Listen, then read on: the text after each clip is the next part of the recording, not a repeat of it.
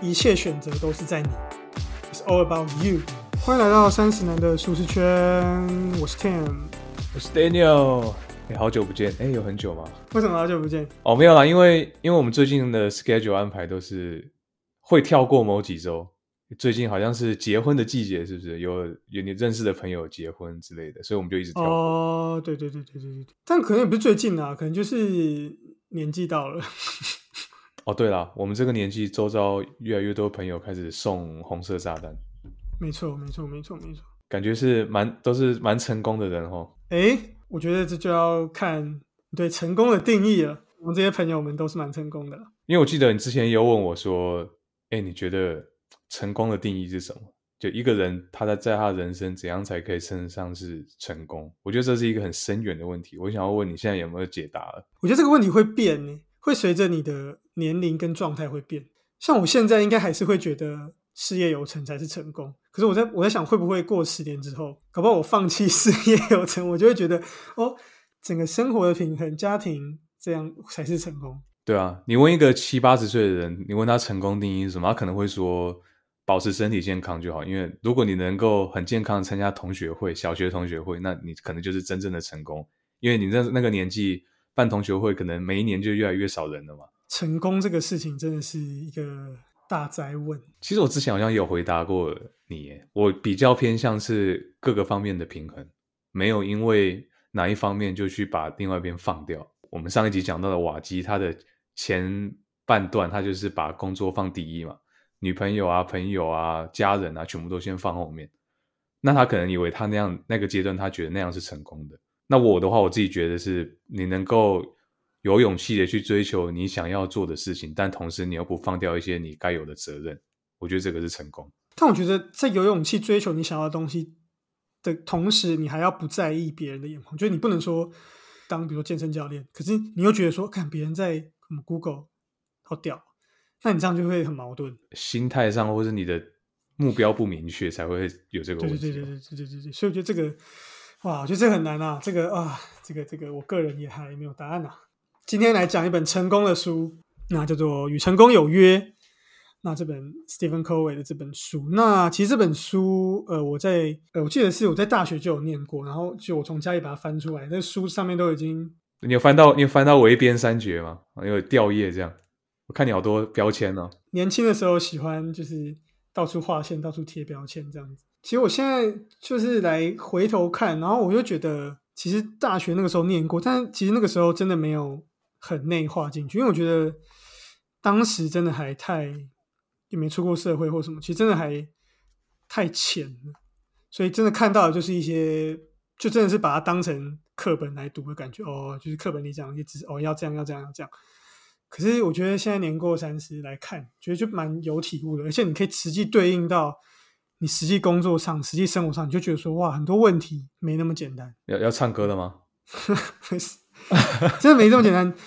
那个时候在看的时候，就觉得哇，好像就 OK 啊，就是就这样嘛，哇，主动积极，哇哇什么哇什么以终为始，就很简单嘛，目标嘛，就定定目标嘛，什么就觉得啊很简单。可是现在就觉得出出了社会之后，很多东西好像都变得复杂很多，跟在学校那种很理想的状况是不太一样的。历练的不同决定你看书的态度嘛。我觉得这本书要是我们十年之后再来讲一次，我觉得感觉应该又更不一样。对啊，希望那个时候我们都是四十难得舒适圈，成功的成功的人，拜托，我好想成功啊！还有一个重点是，为什么我会讲到这本书？是因为其实近期呢，这个这位作者他推，呃，这位作者已经过世了，但是他推出了一本新书，那是和他女儿一起合写，那在他身后又在出版的，叫做《与成功有约最后一堂课》，那科维的向上心态。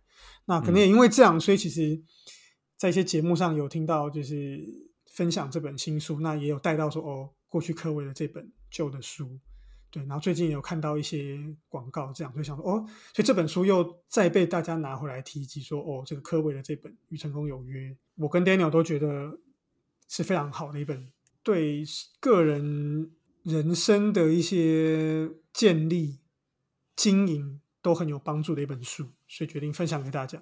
这本书叫做《与成功有约：高效能人士的七个习惯》。那我们今天讲这本是三十周年全新增订版，所以它内容有一点点不一样，跟原版的有点不一样。应该说蛮多不一样的，因为 Tim 的是旧版的，然后发现很多 Daniel 在那个脚本写的很多那个例子我都没有。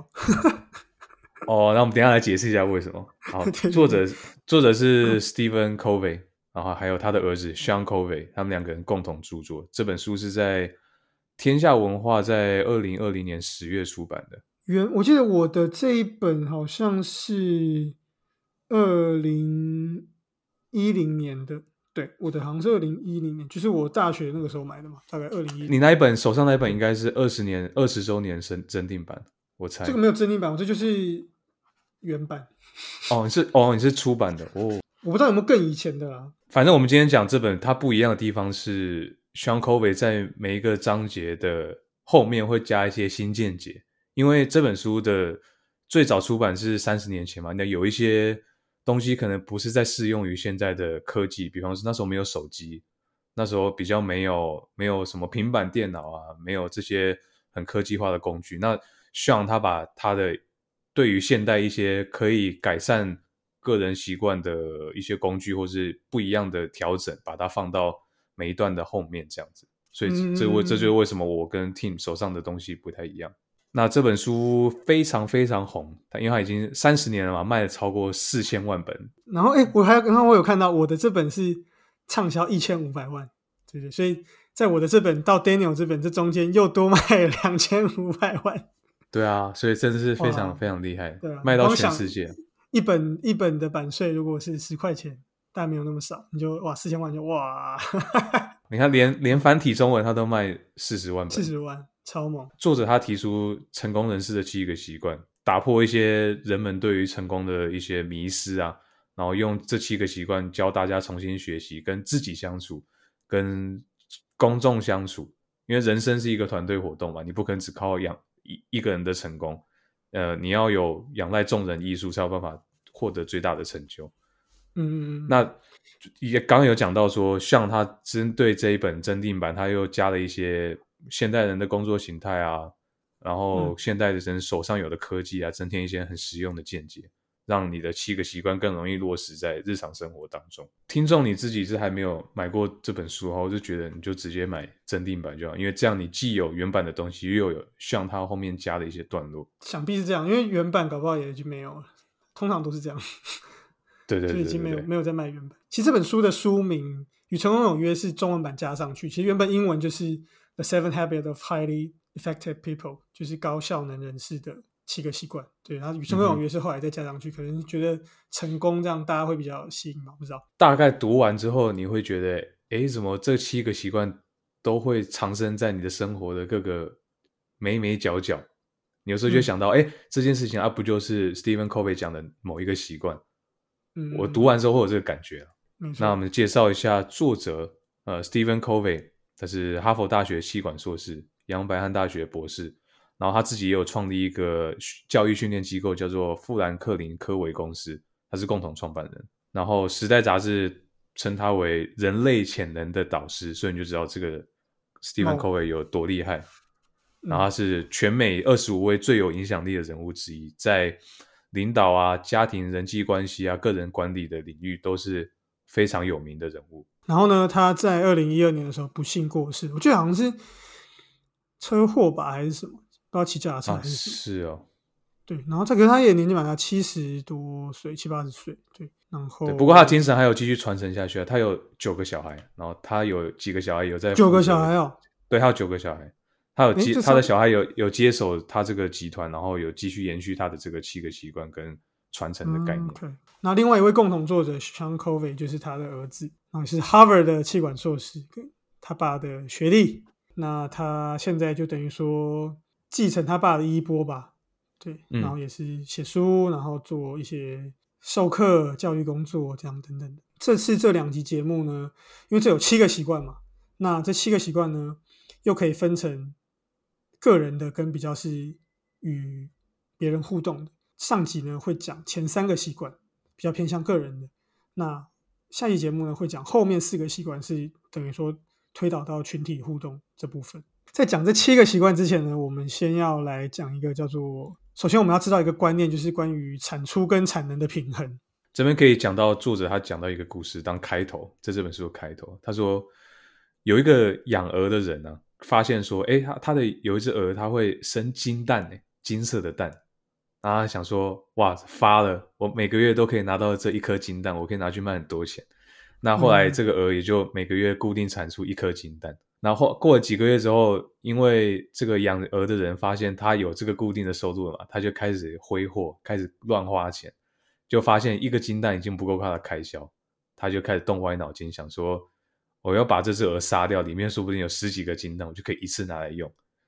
结果他杀了那个鹅的时候，发现鹅的肚子里面只有一颗金蛋。其实他这个想法也没有说错，欸不不不是不是说没有错，就是他这个想法好像也可以理解，因为就是他会一直产生金蛋，就表示说他应该里面应该有一个什么，好像可以对，可以理解。但他是他他这有点短视近利，他想要一下拿到全部的东西，然后他没有考虑到长远之后他可能会失去一个产出金蛋的这个动物，结果他就发现鹅的肚子里面只有一颗金蛋，那他不止这样，他还意识到说他以后没有每个月都有金蛋可以拿了，那那鹅就是产出蛋就是产能啊、这边要讲的故事是这个，大家应该都会觉得说这个人很笨，但其实我们有时候在人身上，它是一个预言。那我们其实在人身上有时候也会这样。那金蛋其实就是我们的能够获得的财富啊，或是我们的名利或者什么的。那可是我们常常会追求这一些外在的一些价值，然后我们忽略到了鹅，也就是我们人或是我们身边的人这本身。所以呢，作作者这边就要推导上，就就因为人生其实有很多个面向，那我们都必须同时去兼顾的。那也就是说，我们不能说只要求产能，不重视产出，是吧？就就很像说，我们不可能一直工作，无止境的一直在工作上追求，可是却忽略了健康啊，忽略了身边的人，这样其实不是一个成功完满的人生。在作者写这本书的那个时代，有很多管理的书籍，他们很强调一些什么魅力的力量，他们很强调一些技术，一些管理的技术，怎么样用一些小聪明啊，怎么样用一些小技巧，然后可以达到事业上的成功。但作者就觉得说，这些都是一些类似像旁门左道这种感觉啦。他觉得还是必须要有一个核心的一些价值，一些很好的美德，才有办法过出完满的人生。否则你就只是获得暂时的产能而已。所以我刚刚说成功是各个方面都平衡，不是因为我读了这本书，然后 Stephen Covey 这样讲，我是真的这样觉得。对，就真真的每个平每个面向都要顾好。Daniel 就是有一个成功思维，他就是一个成功人士啊，好不好？赞啊！OK OK，作者呢其实把成长分成三个层次，分别是依赖期、独立期跟互赖期。对，嗯那依赖期就是都是围绕着你的这个感这个观念，你应该照顾我，你应该帮助我，就很像一个婴儿这样，像一个小孩这样啊，老师就应该教我啊，别人就应该帮我这样啊，有错就是你们的错。那再来就进到独立期，那独立期呢，就是着眼于我，我可以自主为自己负责，可以自由选择。那再来就是进到是互赖期，就从我们可以出发，我们怎么样合作，怎么样有重效。所以呢，今天要讲这个七个习惯，就是从依赖期到独立期，怎么样从一个小朋友变成一个独立自主的大人，需要三个习惯，这就是今天我们要讲。嗯那下一集呢，我们要讲的就是怎么从大人再进步到一个更高的一个阶段、更高的层次，与他人把你的影响力扩及到他人，到互赖起这个部分。接下来我们就来进入七个习惯了。第一个叫做主动积极，那其实核心的概念就是一切选择都是在你，It's all about you。那作者这边提到一本书，呃，我很喜欢，它叫做《活出意义来》，是英文应该是什么 “Man Search for Meaning” 吧。然后作者叫做这个法兰科，很特别的是，他曾经被抓到纳粹集中营里面，在纳粹集中营待了一阵子，但他后来就是成功被救出来了。对，那 这本书真的非常好看，然后也许有机会可以跟大家讲一下。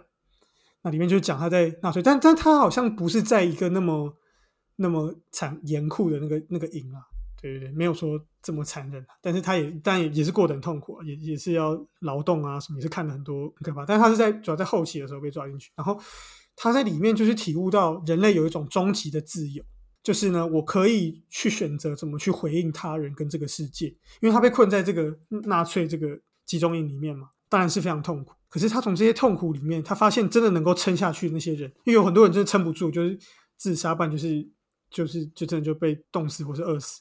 他真的能够撑下去的人，就是他能够去对抗这些痛苦，即便外在怎么样的残酷，他都能够选择苦中作乐这种感觉。对，那这个就是作者想想讲的，对应到作者想讲的主动积极这个概念，一切的呃反应跟选择都是来自于我们自己，我们自己能够决定我们要怎么样去反应。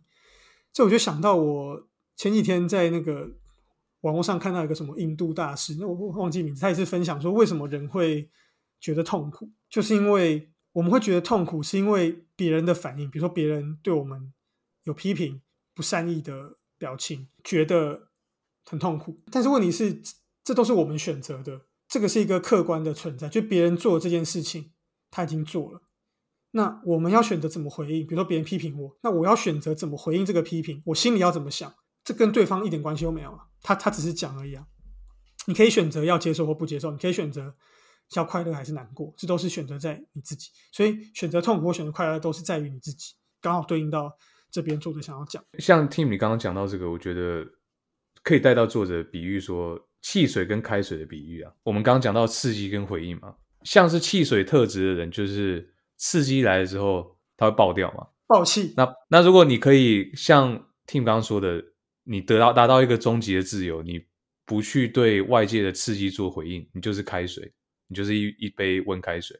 你摇了之后，它也不会爆炸，它就是你把它放回去之后，它就是回到原样。那汽水不是汽水，你摇了之后，它摇一摇，它瓶子会爆开嘛？所以我们要学的是怎么样可以针对外界给你的刺激，转化成一个增强自己的能量，甚至说不为所动，内化成一个成长，然后让自己从汽水变成开水。为什么大家？这么爱强，这么常强调说不要抱怨，就是因为这样。这些都是你能够，就是你你你抱怨并没有解决问题，然后也展现出了你的心态的不积极。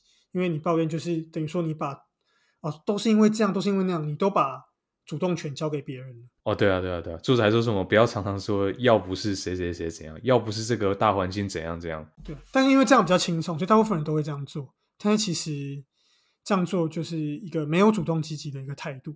然后作者这边还有提到说两个很重要观念，一个是影响圈，一个是关注圈。那我们人一定要把重点放在影响圈，因影响圈是你自己可以影响到周围周遭的能力。比方说，你你做一些教育性质的服务啊，那你可以服务到一些族群嘛，对不对？这个就是你的影响力。所以我们要放更多的心思在这些能力上，让我们可以把影响圈扩大。那关注圈是外界一些你无法干涉的事情，比方说谁又到哪里哪个好公司工作啊，然后你就觉得哎哇好羡慕哦，这种可能就是比较偏关注圈。那影响圈可能就是在培养一些别人没有的能力，那我可以用这些能力来服务大众。对，就最好是他们能够的范围是差不多的，你你关注到的东西，你也能够实际的去产生影响，而不是说不断的去。增加关注圈，但是你其实你根本就无法影响，然后你就是自己在那边烦恼。我记得这边有个例子，就是之前有一个同事，应该说前同事，反正他有一次也有讲，就分享说他工作的一些技巧。他就说他遇到上面或是遇到一些问题的时候，一棘手的问题，他都会去把这个问题去拆解。呃，哪些部分是就可以改变，哪些部分是不能改变，他不能改变的就算了，他只他就去做那个可以改变的那个部分。那我就觉得，哎，这个想法其实跟这个也有点像，就是可以改变的，就是你的影响圈嘛。你做你可以做到的啊，至于那些不能做到的，就把它放着。总之，核心观念就是为自己的人生负责。你是做决定的人，就你这你是你在这个人生里面做决定的人。你要选择被动或是主动出击，全部都是在于你。其实这个听起来好像很能够很简单，但其实实际上要做起来。其实没有这么容易，对对，因为大部分人都会实际遇到问题的时候，都会倾向就都会倾向拿外界的一些环境的因素，然后来当做自己不能做到某件事情的一个借口。因为人都会倾向往比较简单的方法、舒服的方法去走嘛。但也有可能是因为惧怕，或是因为什么，就觉得说我可能没有办法，因为这样这样我应该做不到。可是终究是要回到自己。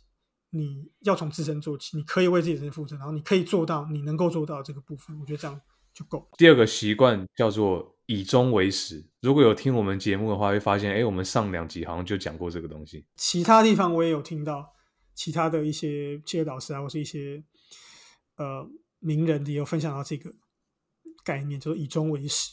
那它的简单来说，白话一点说，就是我到底在干嘛？我到底为什么要活着？我为什么在这里？就是你是为了什么目标而做现在你正在做的这些事情？然后推导到更大，就是你为什么活着？这边这个作者一开头就要你做一个练习，你你你你那本应该也是吧？嗯，一样的，一样的。对，他就像你找一个静僻的角落，然后去练习。就假设你现在就是要去呃殡仪馆，然后要去参加一个至亲的一个葬礼。那抵达之后，你居然发现说，其实大家是要跟你道别，哇！你吓一跳，哇！大家都即将上台去讲你，去去讲说，哎，跟你这辈子的相处。静下心来，好好想一想，你希望听到怎么样的评语？你这一生的成就的贡献，所以我觉得这个是值得去思考。那这个也推导到以终为始，因为这就是终嘛，就是死亡嘛，在终点嘛，你已经要死掉了，你希望获得的是什么？然后再回头推回来，那现在呢？你要怎么做才能让你在你在你的丧礼上的时候，别人的评价是符合你想要达到的？我想你应该不会希望，Daniel 应该不会希望。他在死的时候，人家说：“哦，Daniel，他哇，这个城市写的赞哦，这个 帮公司赚了很多，帮这个公司赚很多钱哦。”我想应该，当然这件事情在某个人生阶段可能很重要，但是也许在死前你可能不会特别 care 这件事情。我好像不愿意人家花时间讲我绩效很好这种事情。对，不会说，对，这就是有点对。有趣的事就在这了。我们在这个年纪，我们不就在追求这个吗？我时候就会觉得，嗯，干嘛追求？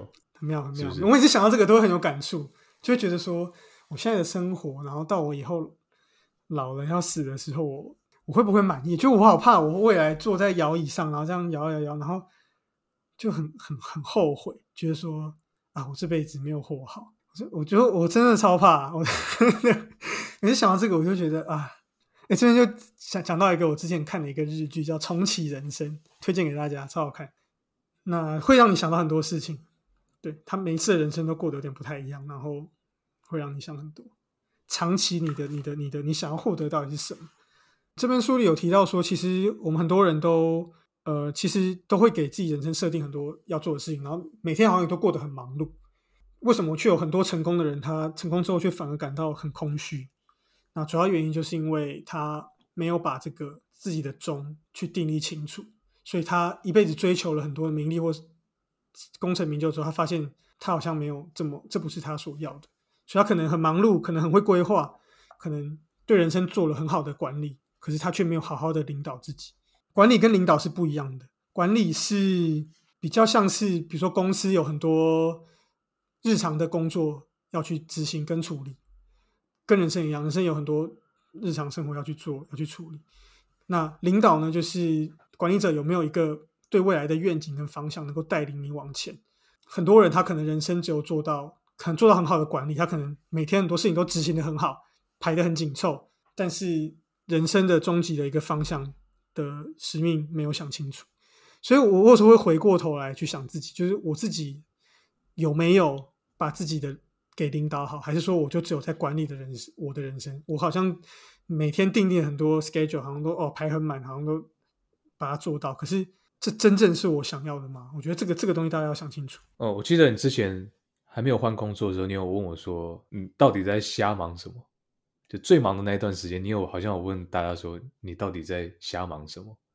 那时候我就觉得，哎，你是不是可能管理的很积极、很充实，但是你发现。你没有一个往前的方向，或者你根本不知道哪里是往前，有这种感觉。所以就是 do the right thing 跟 do the thing right 是不一样的。管理就是 do the thing right，可能大部分人都很着重在怎么样 do the thing right，但是是不是真的 do the right thing 呢？Daniel，你觉得你觉得你 do the right thing 吗？我我会好好思考，我现在没办法回答这个问题。真的？那要怎么样去思考呢？这边作者有一个可以帮助大家的工具，就是立下自己的人生宪法。那大家知道宪法就是根本大法对，不可以动的，可以动啊，要修宪很麻烦啊。对，以它为原则啦。其实人生也是一样，那你必须定出自己的人生宪法，其实也就是你的人生的原则。这就对应到像 Ray Dalio 那本原则里面也有一些概念，可能有点类似，但我还没看过那本书啊。但我想应该也有点类似。作作者这边就举例啊，比如说有些人很重视家庭，他就是比如说家庭第一就是他的原则，或是也有人他是比如说觉得要比如说珍惜现在，要诚信，要正直，这些这些就就是你人生的原则，你可以把它定下来，然后可以帮助你去思考自己的人生有没有往正确的方向去前进。那这个概念就是以终为始，怎么把原则定出来，朝着自己的原则来过好自己的人生。第三个习惯叫做要事第一，重要的事情，很直观，就是做最重要的事情。听起来很简单诶，听起来蛮简单的，但是实际想想又觉得好像超难的。就是要事第一，你第一步骤就是要先判断你什么事情重要，你什么事情不重要，然后有什么事情很紧急，有什么事情不紧急。那这边作者有讲到时间管理的，就是四个理论。第一个理论是，他第一代是说用便条纸跟备忘录，你在忙碌的时候调配你的时间跟你的精神。这是大家其实都会记下来啊，把东西记在纸上，然后自己贴那里贴。那最最原初的管理理论就是说，哦，那你要把这些东西给，就是把它整理好，这样子。对，那这是第一代，这是最早的。第二代就是进化了，这样它变成说强调形式力跟你的 schedule。反映出你的时间管理，然后你注意到要怎么样规划未来，这是第二代，把它列的满满满的，把它规划的很井井有条。第三代它又更进化，是讲求优先顺序，当然它就是有轻重缓急嘛，把事情分成短、中、长程目标，然后再逐日定制你实现目标的计划，把你有限的时间跟你的精神分配，争取到最高的效率。这是第三代。我想这三代应该大部分人应该都多多少少都有做到。比如大家都有自己的新事业，然后大家也都其实会定一些个人的目标或者规划，其实大部分人都会做到。第四代基本上直接推翻前三代，直接推翻时间管理这个名词，直接推翻。他直接主张说，关键不在时间管理，而在个人管理。什么意思呢？就是说你的。满意程度是来自你的期望被实现，然后期望是来自你的影响圈。我们刚刚前面讲到的，就是说你要注重你的个人管理，而不是把时间管理做好而已。你是要管理你个人。这有点对应到前面，就是说重点不是说你有没有把这些代办事项都做完，而是你为什么要做这些，然后这些东西对应到你个人到底它的它的它的意义、它的重要性到底是什么。那这边作者有讲到，他可以把事情分种分成四种种类，它有四个象限，取决于急不急迫，还有重不重要。对，我觉得这大家应该都很清楚。对，他说：“哎，你这个东西急迫吗？你这东西重要吗？”这个有一些很直白的，像第四类不急迫不重要，这个很大家都知道嘛。就比方说看 YouTube 废片，或是玩游戏，或是跟朋友可能去拉勒喝酒，不急迫然后不重要。那急迫且重要，这个大家也可以理解，就是很紧急，然后。要把它完成，不然你就会遭受到很严重的惩罚。这种就是第一类，很急迫，很重要。那还有一种是急迫但不重要，比方说想要赶快回个电话给某个不重要的人，这就是急迫且不重要。那最后一种最重要就是第二类，很重要但是不急迫。这个是作者强调，我们一定要先找出这一种东西，因为第一个这种事情到最后会变成第一类，就是急迫且重要。那你为什么不在他不急迫的时候？就把这个重要事情完成。作者一直强调这个很重要的观念，所以他第一个就强调说，把事情分成四种象限，然后去把你的时间花在第二类上面，然后再去处理其他三类。我觉得这蛮重要的。其实我觉得这个四象限应该大家都大家都听过了，只是说有没有实际的实践在自己的日常的生活上。我我我觉得你你你很难去把紧急又重要的事情给。避免掉了。最重要的是怎么样找出时间去做重要却不紧急的事情。长远来看，如果你把第二类事情处理的很妥当的话，基本上不会有第一类的事情。基本上啊，但有时候工作难免啊，突然有来一些事情，你也不能说都不做嘛。所以我觉得这个应该怎么讲？我觉得在工作上，大家能够把重要的事情挑出来，能做到这件事情还蛮重要的。但是我发现，其实大多数人都会忽略去把。